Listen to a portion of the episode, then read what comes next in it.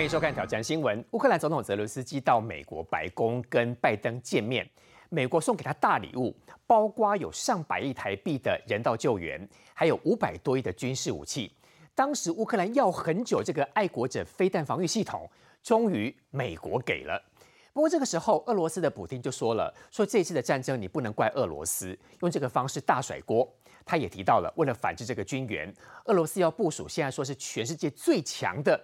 萨尔马特洲际弹道飞弹系统，如果说这个弹道系统配上核弹头的话，这绝对是世界的大灾难。不过，要如何反制这个萨尔马特飞弹系统呢？今天来看到是连外太空都要特别警戒。还有中国的疫情大爆发，你应该有看到普拿腾大缺货，中国的确诊人数、死亡人数都增加非常的多，医疗量能几乎撑不住了。这个时候，《华盛顿邮报》说了，说中国的疫情会再次的影响全世界，说会出现新的变种病毒，会再次的冲击全世界的经济。说就跟三年前一样，中国的武汉肺炎不会只止在中国，变成是全世界的灾难，真的会这样吗？不过来看到中国的疫情严重，中国只打自己研发的国产疫苗，不过因为太差了，但我们看到明明是习近平党外国的 BNT 疫苗，但是。红海的郭董为什么坚持就是一定台湾要进更多的 BNT 次世代疫苗呢？因为这次郭台铭要求政府买 BNT 次世代疫苗，卫福部部长薛岳元说了，这样听起来很像是 BNT 的推销员。后来郭董在脸书痛骂说这叫禽兽食禄。请问郭董一直不断放话，一直不断拉高声量，是不是为了要选总统？野外传说，因为郭董跟 BNT 这边有生意的往来。这么做是为了履约疫苗的数量，是为了钱吗？另外，民进党主席的补选当中，副总统赖清德举行第一场政见发表会，党员说了，这个执政党呢，执政太傲慢，地方都被派系把持，说赖清德一定要培养人才。民进党如何翻转？今天都带你来看。右手边先跟各位介绍是资深媒体人陈东豪，大家好；资深媒体人张明佑，祝先大家平安。欢迎陈提芬委员，大家好。欢迎桃园市议员于北辰，大家好；欢迎资深媒体人吴朗东，文家好，大家好。于将军，我们来看到这次在整个有关于昨天乌克兰总统访问美国拜登这个部分，其实俄乌战争牵动了这一次泽伦斯基拜访拜登，因为在这阵子以来，我们看到这个巴赫马特几乎战得非常的严重，双方死伤非常的严重，已经僵持了将近四五个月。这个地方也被说是像第四世界大战当中凡尔登战役一样，为什么巴赫马特到现在会僵持不下？到底接下来有可能谁会战赢这场战役？巴赫马特这个地方哦，被称为现代战争史上的人人肉绞肉机啊，死了很多人，那多惨哦！这个泽伦斯基他过去看，他看了以后当场潸然泪下。为什么？我讲给你听，大家觉得残忍到什么程度？人家说我们八二三炮战够残忍，够够可怕。巴赫马特比八二三炮弹还要可怕。为什么？四十一点六万平方公里的土地，它的居民大概是七万两千人，不多。你知道，它最多弹着点的一天就是落弹最多一天七万五千发，那人们就全全死光了吗？这整个整个那个那个土地被炮弹翻了好几番，难怪说那个到后来几乎都无法重建了，无法重建。所以泽连斯基到了现场以后，看到在那边驻守的驻军，他为什么潸然潸然泪下？你们怎么活下来的？没有一寸土地没有被炮弹翻过。你想想看，七万两千人掉下去，七万五千发炮弹，不是一个月，那是一天的平均值，哎，一天呢，炸得稀巴烂，炸得稀巴烂，整个那个泥土哈翻了再翻，一块土地一平方公里的土地，那不是一两发炮弹，那是十几二十发炮弹在。在那边打，其实我们知道红色这一块是俄罗斯控制的，就是那个所谓假公投四个区域。对，那这边其实都是乌克兰的。现在麻烦的地方就是双方说好，我们可以和谈，但问题是俄罗斯说这就算我的。对，乌克兰说不可能，那本来就是我的，所以你双方根本谈不了。所以两边在这个地方战得超级猛烈。而且今年的九月份在哪里做公投？就在巴赫马特，就在这里，就在这里做公投，它有象征意义了。对，就是所有的这个在。整个乌东的地区的，你要要不要独立？来巴赫马特做公投，公投完之后打这里，所以你看这这乌克兰人怎么会让嘛？如果说今天没打，我们谈成了，我可以跟你打。你已经把我人肉绞肉机翻了几番了，我上面的说句实话，一个人一天可以领一发炮弹，还超过七万多人。你你怎么会跟你和谈？所以泽伦斯基看完以后，他就说要把俄罗斯赶出这块土地，只有一个办法，要有更多的力量、更多的军援、更多的经费。所以，呃，今天泽伦斯基他为什么他他冒着生命危险飞到美国去？那多危险啊！嗯，那多么危险！有人保护他了，对他才飞得到美国。而且那个飞机，如果俄罗斯要让让你结束，他你起飞就打下来了。嗯，所以那是一个非常精准的情报。我就不让你知道我从哪里起飞，所以他是怎么飞出乌克兰的，很难很困难。问题是还要回去，还要回去，所以这个整体的这个从乌克兰飞到美国，从美国飞回乌克兰，这是极高度的军事机密，你不能让人知道，因为你只要把泽伦斯基给给给这个猎杀掉，这场战争大概就结束了。俄俄罗斯的普京每天都在想这件事啊，嗯，我要把他干掉，我要把他消失，我要把这个精神领袖给不见。否则，这家伙没事跑到国会去干什么？大家心想，跑到美国去干什么？跟真的是跟拜登见个面吗？不是，要资源，真的要资源。大家想想看，一九四三年，中华民国有谁到美国国会去演讲？宋美龄，他是干他去干嘛的？去访问的吗？还是去叙旧了？要资源啊！一方面跟美国要资源，二方面让台湾能够安定。对他要资源，为什么你知道吗？因为当时中华民国的国军已经打到。很惨，非常惨。那日本已经面临面露败相，可是在中国战区，他还是占有优势的啊。所以他到了美国去，要跟美国人告诉你，我们有一群不会讲你们美国话的人，不会讲英文的人，可是同样跟你们向往自由跟民主，我们正在受到摧残。嗯哼。所以当你讲宋美龄去国会获得了非常大的支持，所以到了后面一九四五年，慢慢慢慢我们获得胜利。现在泽连斯基一样啊。我要到美国国会去，要到非常强势、优势的军力跟资源，是我才能够把俄罗斯这些人全部推出去，而且不是推出去而已，让你再也不敢回来。所以跟讲宋美龄的状况一样，这已经变成是这场战争的转泪点。接下来乌克兰要赢了，要看泽伦斯基这个演讲成不成功。听说了，我听说已经要到了超过五百亿美元以上的。资源。有钱有武器耶，对，五百亿美元哦，我们那个台湾政策法这一百亿而已，还分五年，它是五百亿以上，嗯，所以说如果他打仗嘛，打仗就是就是打钱呐，我说实话，作战就是打钱，嗯，让俄罗斯贫穷匮乏民不聊生，他才不敢再来，嗯，所以乌克兰他必须要这么强势。那至于说尔后战后重建，我我预判了，泽伦斯基在乌克兰战后以后，他做不成总统。真的做不成总统，因为那个土地都稀巴烂了。第二个，他背负的太多的太多的人命了。嗯，所以说他一定不会再做总统。嗯，所以你看，一个民族英雄，一个带着国家战胜的一个元首，等到打完仗以后，他不会再当总统。但这个地方明明以前是乌克兰的领土，地形也好，壕沟的布阵等等，乌克兰应该很了解。非常了解。为什么两边会僵在这个地方？乌克兰怎么样打不都把他们赶不走啊？就是因为非常了解。所以俄罗斯所采用的是不人道的，那叫做用炮弹来翻堆，它不断的不断打到同一个落点，翻再翻，因为不大，四十一点六万平方公里嘛，嗯，他把所有乌东地区俄罗斯的火炮全部打这一块，嗯，就全部打这一块，嗯，我就让你这一块的死亡惨重，让你发笑，让旁边其他地区的人心中生产生畏惧，但是乌克兰军没有退。乌军没有退，这这怎怎么活下来的？我相信以后战争研究一定会研究啊。嗯，他到底是躲在什么地方？嗯，会让这个每天超过七万发炮弹没有把它给打退？是，就跟后来大家研究八二三炮战一样，为什么金门弹丸之地，这这个炮弹没有把金门给打趴？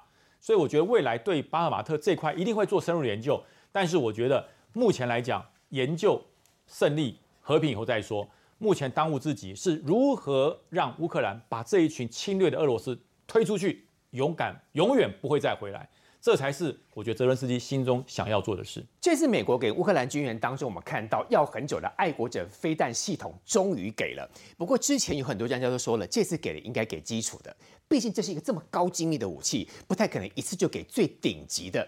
但是普京他其实也没有在怕哦，他说我要出动的是部署的是现在全世界堪称最强萨尔马特的洲际弹道飞弹，两个 PK，谁会赢？对啊，这个其实呢，很明显是爱国者飞弹是没有办法挡到塞尔马特的，因为爱国者飞弹它的飞行速度大概是五到六马赫，而塞尔马特呢，从了这个大气层降落的时候，速度可以将近到二十马赫，所以呢，目前要去抵御塞尔马特，必须呢要有整个从外太空去作战的一个整体作战规划。那先讲为什么普丁在二十一号的时候呢，他要去讲到说他要去布置这个塞尔马特的飞弹，是因为这个飞弹是对准美国来的，甚至被中国人说啊，这个是老美。最害怕的什么美国克星、美国杀手之类的，那为什么这个杀马特这么强呢？首先看啊，这是今年四月二十号的时候，第一次在俄罗斯举行的一个试射，萨尔马特在那边。哦，在俄罗斯这个本土上面被发射出去，这边有一个比较大一点的角度可以看到，是说它这个很宽阔的地方，它目前没有办法在行动中的载具了，它必须从地底的一个发射井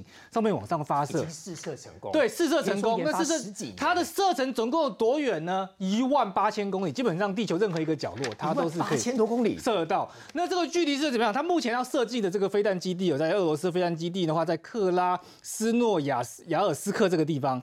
这个地方如果射到哦，我们看到射到德国只要四千公里。如果呢再射到呢这个纽约的话，还是一万一千公里。所以你才说爱爱国者三型根本没有办法挡住这个萨尔马特。他没有办法挡住的这个原因哦，我们就往下来看呢是说呢，相关的这个军事网站都有帮我们整理了。首先呢，它的重量大概两百吨左右，可以射程有一万八千公里。对，搭核。然后这个是它大概的形状。那你不要看以为它很小哦，它三十几米，三十几米意思就是将近十层楼的这样的一个长度。哇。然后这边大概是三米左右。一个弹十层楼那么大。对，一个弹十层楼这么大，所以它没有办法用一般的这些呃载具。去发射，但它会有个运输车啦。大家看到，光是这个运输车的轮胎就会有一边就八个轮胎，是啊，两边的十六个轮胎，这样会运输去载它万公万公里以上。哎，那这边他讲到是什么呢？他说十个弹头可以装核弹哦，十个核弹头或者比较小型的弹头可以装十六个。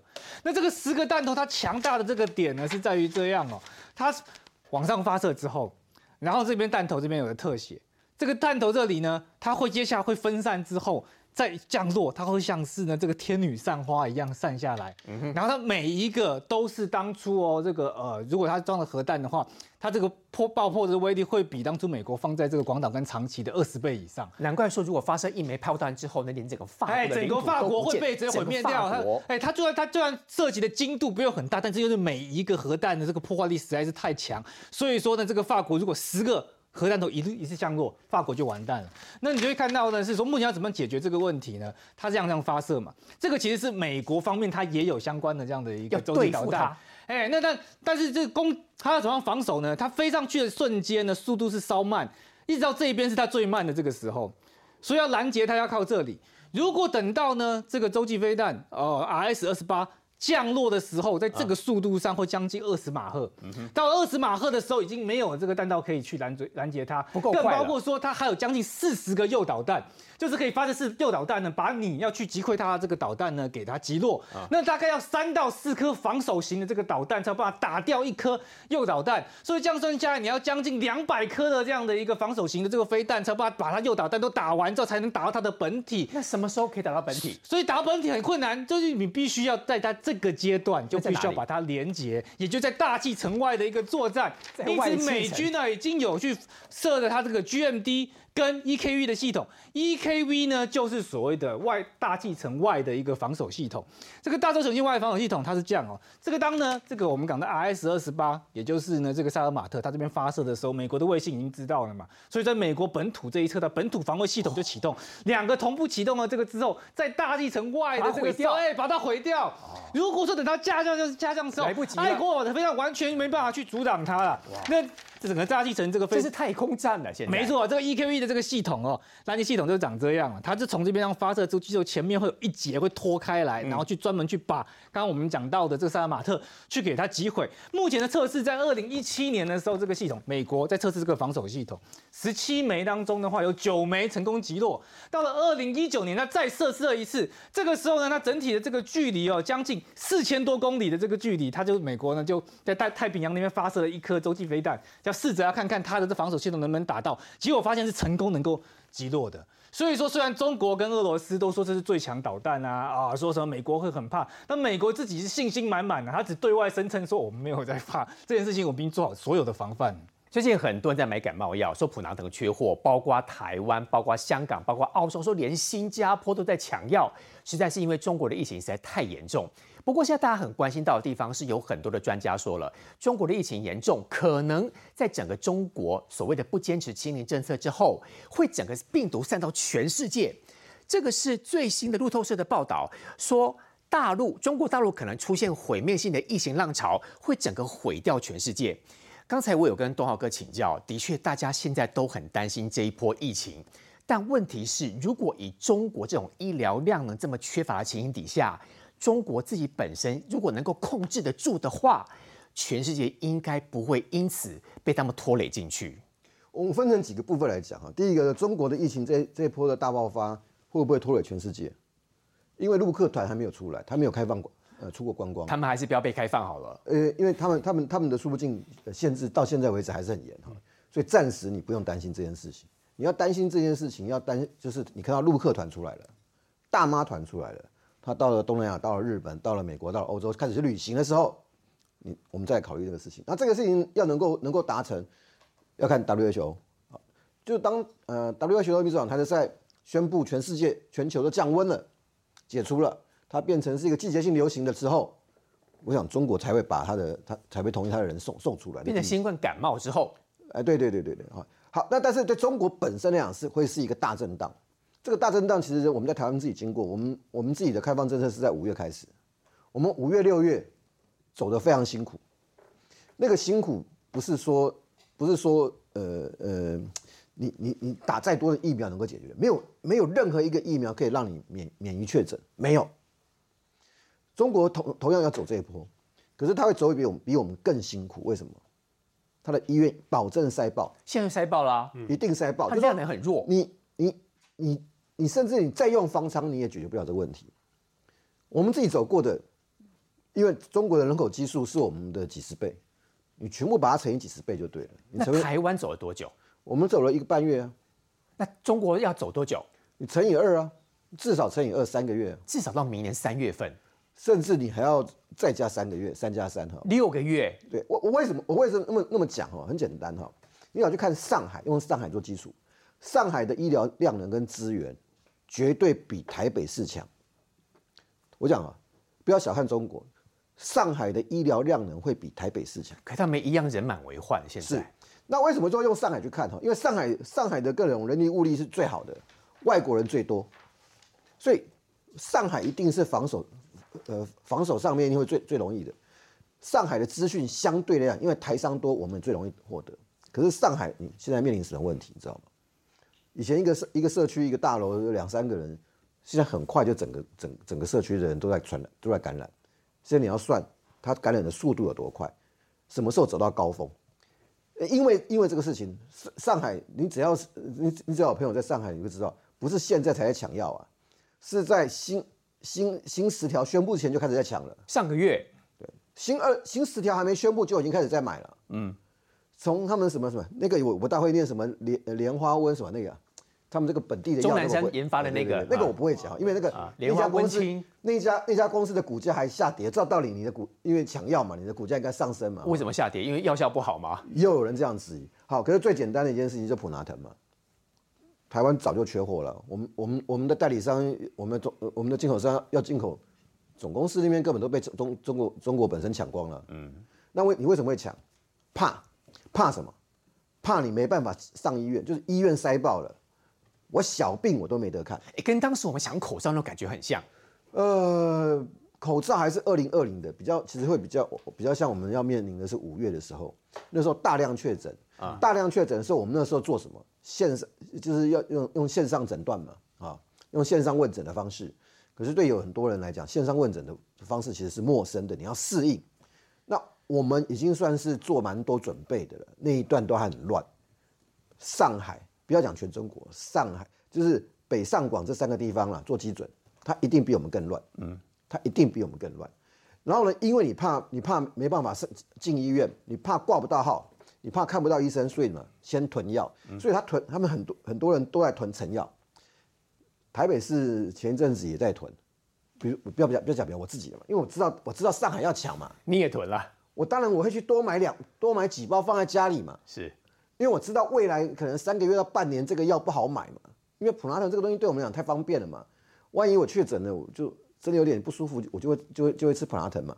我不是帮他做广告，可是这是这是每个人都会做的事情。因为你看到大陆中国在抢，我们自己也会稍微稍微囤买多买一些了，不要这样囤了，就多买一些嘛。我平常只要买一包的，我可能就变五包嘛，就是这个样子啊。可是对我们的生活这种影响很小，因为我你现在到任何一家医院，你不人会多，但是不会说看不到医生。嗯，除非你非台台大不可。如果你非要台大不可的时候，我就没办法，因为台没有疫情的时候，台大每一个门诊都很难挂。嗯，就台大的门诊难挂，不是现在很难挂。就所以你千万不要跟我讲说，我非要看台大某一科医生，那我就没办法了。我可以看诊所的，你你跟我讲要看台大，那那就没得讨论啊。所以中国这些玻璃讲，他们要走一段时间。那我为什么用上海？因为如果大家有印象，上海复旦大学那个附附设医院的那个感染科主任张文宏，张文宏前一阵在去年的时候主张要要适度开放，被斗嘛，被小伙们斗。张文宏在在大陆接受访问，还有一些一些公开的演讲，在讲到中国的这个防疫政策的时候，十六个字，好，好，那十六个字先先不讲，它里面包括什么医疗分级的、管控药物啦。然后呃，这个其实某一种某某一种程度的那个管制还是要做的，就你不能全放啊。为什么？就是怕医院崩溃，医院崩溃后所有的恐慌出来。可是他比较的基础呢，就是拿台湾。你知道台湾他他提他他抓抓我们的自己的数据，我们的一到十月确诊七百多万人，我们需要住院的比例低于百分之零点零五。张文宏希望上海的的工的工位也可以做到台湾的水准，就是能不能把它控制需要需要住院这件事情控制在零点零五以下。但是问题是，如果以上海的 base 来讲的话，他们仍然控制不了，根本没有办法符合他的医疗量能。因他其实他的病床数应该够，可是因为你会想办法干嘛？先去占一张床啊，就说我可能是其他的病。我可能有其他慢性病、老人病什么病？先占床，我会想先弄一张病房。嗯，弄一张病床的时候，你干嘛？要找关系。你一找关系就乱，就会乱了套。嗯，你如果有办法，好好的、好好的控制分级，这里面的病床很简单，一千万人四至少要四千张，包含 ICU。上海两千多万人，他要多少？他要一万多张病床，一万多张病床对上海来讲做得到。可是他能不能做到公平？他们能做做到分流？他他他其实最重要的就是分流。分流这件事情又跟抢药有关，因为我怕看不到，好，所以就会乱。你疫情大爆发，医院塞爆，药品抢光，甚至有些人很离谱的还抢食物。这抢食物不是当然不是很多，但偶尔你会遇到一些很奇怪的状况。这一次，呢，我决定一月七号到二月六号呢，会有进行开放这个小三通。不过，陈玉珍委员他有说了，说的确开放跟期待有落差，但是先求有再求好，后续会继续争取台商的权益。提评委员，其实如果按照这个开放，刚刚东豪哥有说乐观启程，但问题是接下来可能面临到的就是金门在当地是不是会先面临到医疗量医疗量的问题？我觉得陈玉珍委员没有讲出实话哈，其实他们自己也很担心，就是说当时在讨论小三通的时候，他们也很担心，如果台商中转，其实他们金门地区的所有医疗量能是不够的，因为如果依照呃中转，就是说你一定要在那边待，就是待机候机，然后甚至你有可能在那边停留，那停留你从中国那边过来，中国的疫情是大爆发的。所以，如果万一没有办法掌控的话，你发生了你发生了发烧啊、呼吸道感染症状啊，或是确诊，我告诉你，金门负压隔离病房只有四床，四床对，加护病房就十床，才十专责病房就二十三间，那金门更少，金门负压隔离两床，加护一床，然后没有责专责病房，所以你今天其实他们地方都很清楚。如果要加入到台商中转，所有金门跟马祖地区的所有的人都跳脚，都跳脚。那我们今天讲的是说，因为这一次是呃春节专案嘛，就是说我们看到为什么他强调是陆配哦，因为还有在这个呃中国可能呃金门妈祖在中国工作的，还有呃这个呃读书的这些要优先让他回来嘛。小三通其实就是航运嘛，那。其实陆配哦，金门地区的陆配多少人？两千四百人。然后妈祖有多少人？五千六百人。然后金门在大陆工作、中国工作的，还有读书的，有一千到两千人。所以你光这些，其实中国现在疫情大爆发，到底现在的医疗量能能不能去做一些资源？大家已经都一个大问号了。对，现在已经都是在后后背的部分。你知道今天？整个包括卫福部指挥中心要去谈这个小三通的一些呃路配啊，还有工作，甚至读书的要做一个呃开放。其实后备的能量、医疗量能，其实就已经要协助后勤资源喽。如果单靠金门妈祖，那绝对不够。所以如果你再加上台商中转，你看那个非常的恐怖。那台商不是不能回来啊，你可以透过航运，就是航空的部分。那航空的部分是没有问题的。嗯，航空现在其实就是在中国掌控，他要不要让你回来，然后那个安全性的问题啊等等，其实是在这个中国疫情爆发的状况。嗯，所以我我觉得陈玉珍没有讲实话啦，他用这样子模棱两可的说法，真的是会让人家误解。他真正要的是什么？政治利益吧？没错啊，他说后续后续会再继续争取。我告诉你，你应该讲实话，你赞成台商中转吗？你赞成说，在这个所谓的春节呃这个专案当中，台商中转吗？你应该这么说啊，对不对？他他们也会怕。其实当时都有跟他们讨论协调，他们认为现在是不宜，依照现在的医疗状况，中国的状况是不宜的。可是你看，他还是讲这种模棱两可。然后我们必须说，今天因为有台商开记者会，这个又会让人家觉得好像。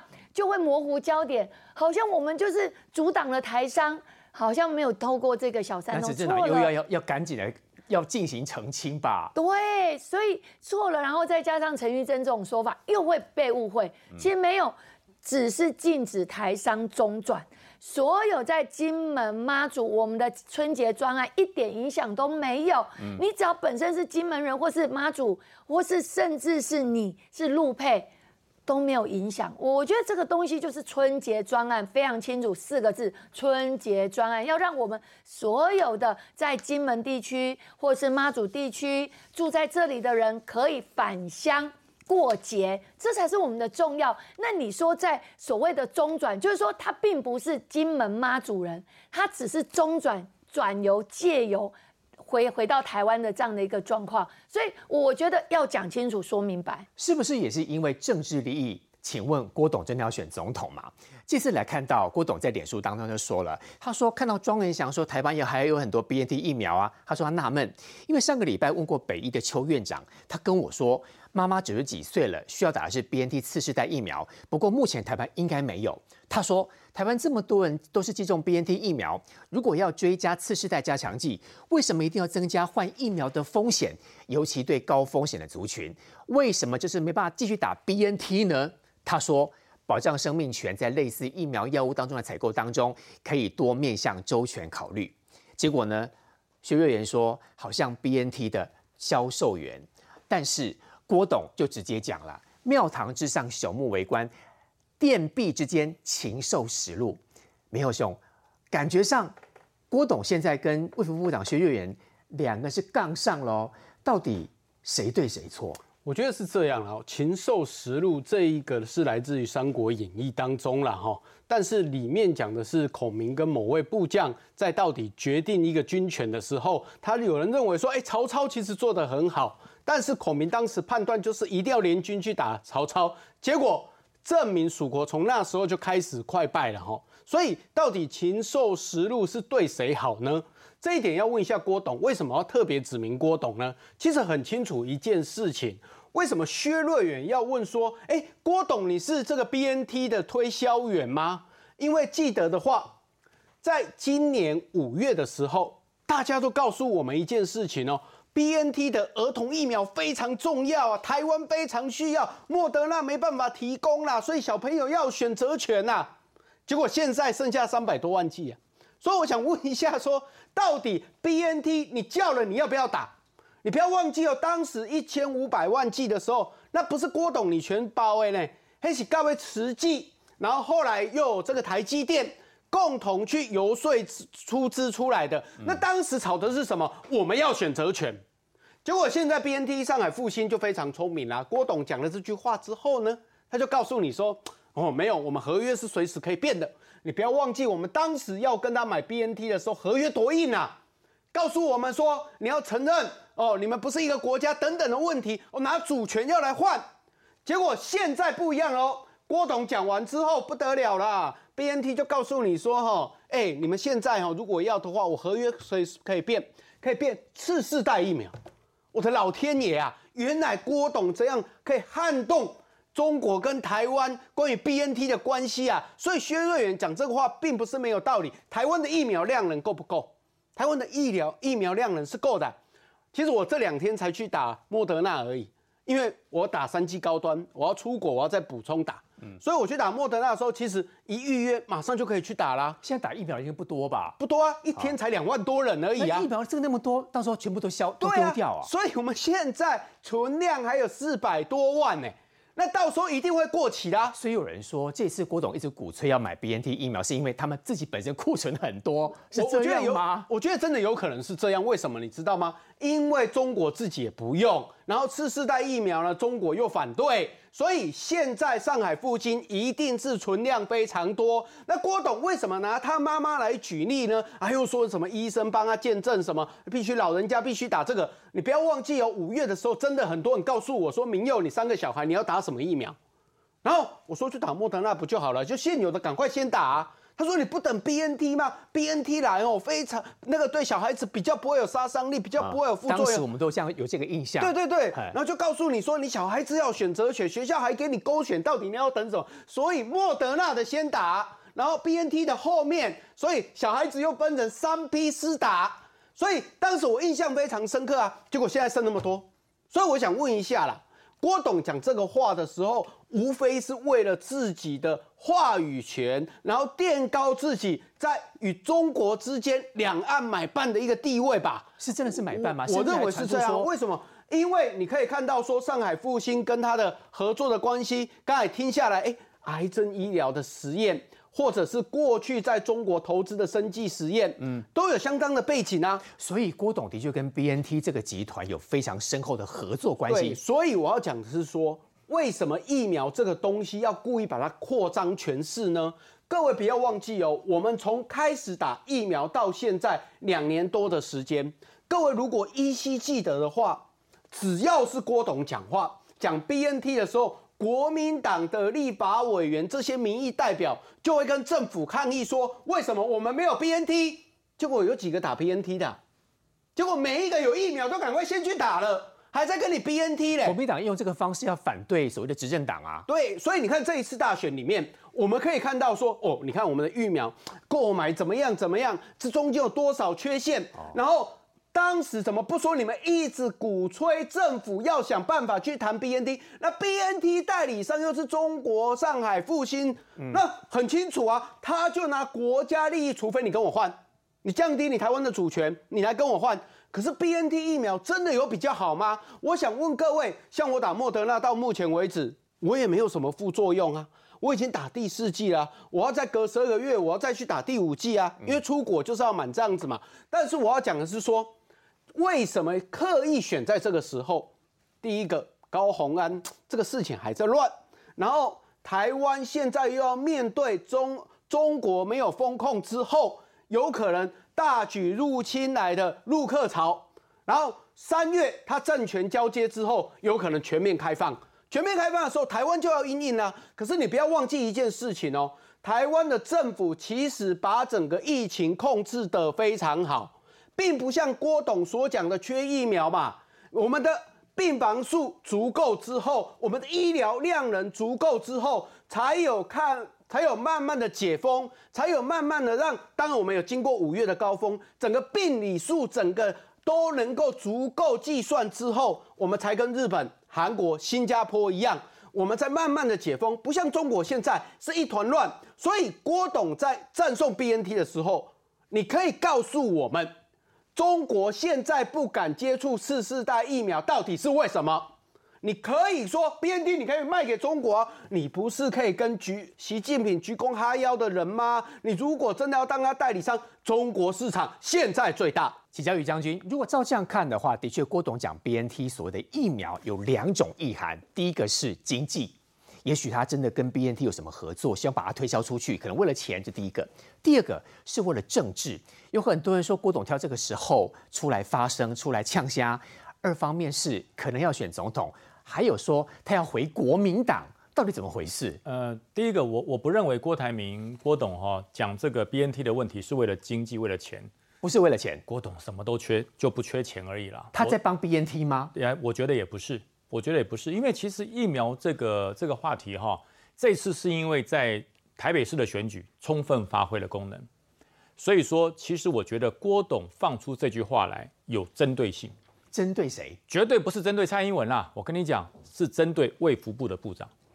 大家知道为什么针对薛瑞元？他生气了哈，因为薛瑞元在呃陈世忠选台北市长的时候就已经针对这个事情丢出了一个前客说，所以说郭台铭闻到这个味道了。这个人会反应。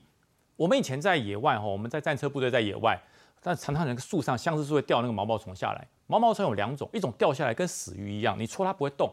我告诉你，戳两下人家就走了，不好玩，你知道吗？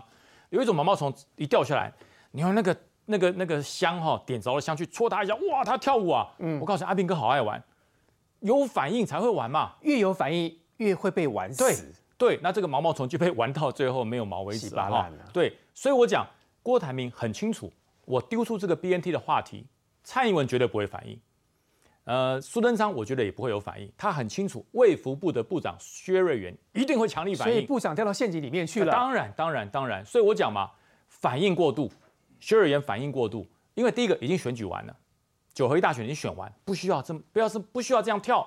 而且在民进党现在选后九合一大选摔一大跤的状况底下，所有的政务官。要内敛，可是部长其实想证明的就是他所谓的前客，所谓的推销 BNT，他没有讲错嘛？对，他想证明这个嘛？对，越描越黑，因为为什么你知道？因为现在你你们是是败选的嘛，是处于呃疗伤检讨的阶段，你说的内阁的阁员必须要沉得住气，最好的方式不是回呛他，是把他请进卫福部来，我们好好谈一谈，这是最好的方式啊！你很有意见，而且最主要是。这件事情哈，B N T 的问题，你认为朱立伦讲会有效？没效。侯友谊讲没有效，韩国瑜讲没效，赵少康讲没效，只有郭台铭讲有效。你知道为什么吗？我买了五百万剂哦，最原始的那一次跟慈济那一次，我有功哎，哦，我有功哎，有好多人打的是 B N T 哎，这 B N T 如果不是郭台铭开第一枪，很多人打不到。可是后来都政府付钱不是吗？对对，可是第一枪是他打的，所以说我才讲前面没有买的人讲都没用。啊，那因为慈济跟台积电不会讲嘛，只有郭台铭会讲，所以他抢的这个先机，他跳出来讲这个话，他就是要让卫福部长回话。那卫福部长回的话，我我是觉得反应过度，真的不要不要这么积极，因为选举已经选完了，你可以说，哎，对于郭董事长或郭这个郭台铭先生，你讲的话我们都听进去了，是不是择期到卫福部，我们好好的讨论一下，只要是为国民的健康，为以后的防疫有效。我们都可以谈。我告诉你，你这样子一讲，他没辙了，他根本不想跟你谈嘛。所以江燕意思就是说，他不是为了钱，他当然不是，他也不是为了什么回国民党，也不是为了二零二四选中，他只是为了当时的前客说他生气而已。呃，薛瑞元是为了前客生气，而郭台铭是要为了创造他的声量，创造他的声量，那后面的想象就就空间很广喽。所以他有可能出来选啊？呃，对，就就都不排除啊，因为都不排除，因为我有声量了嘛。我在二零二二大家最需要帮助的时候，我郭郭董没有缺席，而且我在这个时候又用力的戳了薛瑞，现在不止薛瑞跳出来，德国代表也跳出来啦，大家都跳出来，这就是郭台铭要的，这就是他要的。然后未来呢，你认为是郭台铭需要国民党，还是国民党会拱郭台铭？郭台铭在蓝营里面永远不会被抹灭，因为他在最需要的时候，他跳出来打了最痛的一枪，而且是在民进党执政党最痛的时候，我给你戳的最深的一枪。这有用啊，聪明啊！我想一句话，你你在讲跟郭你跟郭台铭打 BNT，民进党一定倒了。郭台铭即使不选，他也会浮选。你所有打过打过 BNT 的人不会讨厌郭台铭。嗯，你打过高端还多少人？那个标签贴在他身上了。是，所以你就谈谈谈 BNT 的时候，不能这种谈法。你这种谈法，你一定输，就是这么简单。郭台铭即使不选，他也会浮选，你就多你就多多倒霉一次，除非你能够盖过郭海明，但是这不容易。其实说 BNT 推销员并不是一个负面的用语哦，因为德国总理自己也是 BNT 的推销员啦。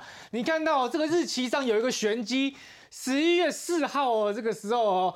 德国总理肖兹他就去了中国进行访问嘛，那时候他就说啊，希望是说能在中国呢帮德国人在中国德国人侨民哦接种，而且希望这只是第一步。哦，疫苗呢能够在华受惠范围能进一步扩大，就他希望卖几亿的 BNT 疫苗出去，那就觉得很有意思。哎，人家德国总理，包括德国总统，他都在推销 BNT，只有台湾觉得说，哇，我们一讲到高端到什么土地厂商高，那德国人没有，德国总理没有土地 BNT 吗？所以我觉得第一个思维上，德国跟我们不一样，他知道国产疫苗很重要，所以他努力的推销。但是这个十一月四号推销完之后呢，到了这个十二月二十一号这个时候，我们总统呢又跑去跟习近平通。电话讲了六十分钟，希望呢说呢啊，这个 B N T 在中国叫复必泰啊，能够呢有几亿的，就让中国民众能够打，被习近平拒绝。然后刚好就是在同几乎在同一时间，郭董呢就在那边讲庙堂之上啊，朽木为官这个话。有可能郭董这个时间点是巧合，让我们不禁的去想说，是不是又发生一样的事情？上海复兴他原本以为啊，德国德国的总理跟总统可以把疫苗卖去给中国，结果中国只接受少部分的在中德国人可以打，目前是德国的侨民对，但是中国人不能打，所以他们又卖不出去了，结果就推销给台湾，又卖不出去，几乎在同一时间，郭台铭就来说啊，我们赶快来去呢这个进 B N T 就这么刚好，是不是很很刚好了？感觉好像说也是在帮德国推销，但是我要再度澄清。帮德国推销 BNT 疫苗绝对不是坏事，好东西、好疫苗，大家去分享，大家去买嘛。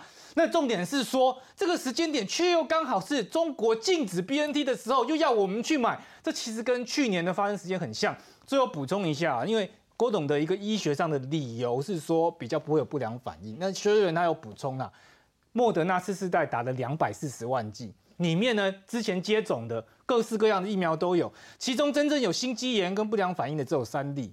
所以它是从科学数据上说，所以莫德纳的不良反应很低，对了，就是混打这些混打莫德纳次世代，你前面不管是打 A Z 啦，打高端打 B N T。